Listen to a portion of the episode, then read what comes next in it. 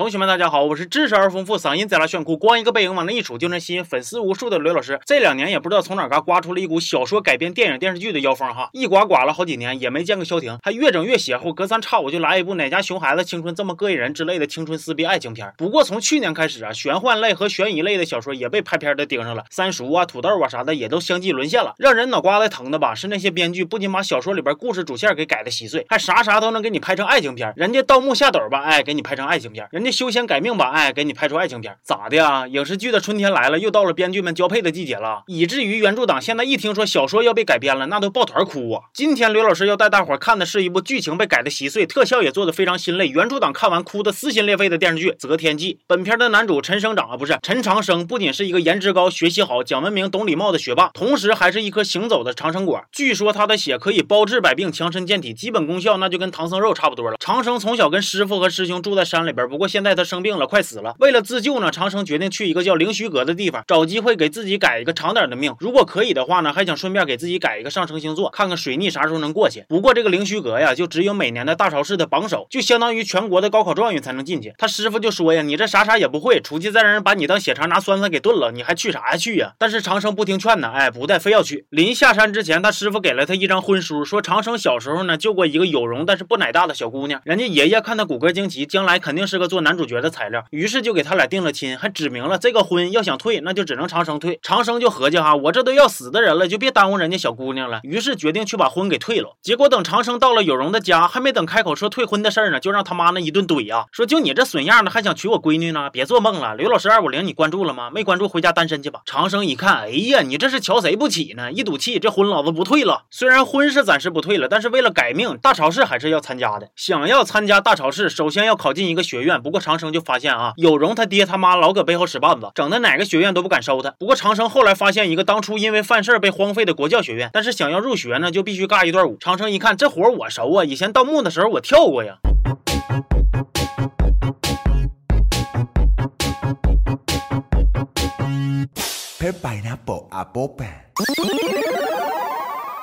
成功入学的长生不仅认识了一帮两肋插刀的兄弟，还收了一个颜值不低的徒弟，帮大伙解决了一点生活中的问题，还顺带脚的提升了一下自己的功力，小日子过得可以说是非常之满意啊。不过呢，也有整岔皮的时候，比如答应帮小徒弟治病，结果自己都差点让人练成十全大补丸，手里边掐着个婚约，所有人都想整死他，又是下毒又是暗算，还偷摸的把他往水里踹。掉水里边的长生不但没有被淹死，还进入到一个地下宫殿里，见着了一只傻了吧唧的黑龙，巴巴的就跟长生说呀。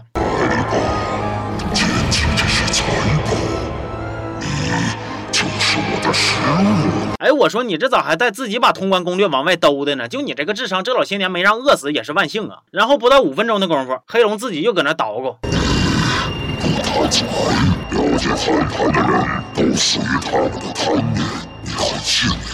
哎呀，你都缺心眼成这样了，他能不幸运吗？这怪兽让你当的呀，太失败了。这天呢，长生又收着有容见面的邀请，长生心想啊，这我必须得去呀，我得看看有容奶大，不是，我得看看有容长大的样子。结果不出所料，还是个圈套，让人捂了豪风这顿撵呐。但是却意外邂逅了一个漂亮的妹子。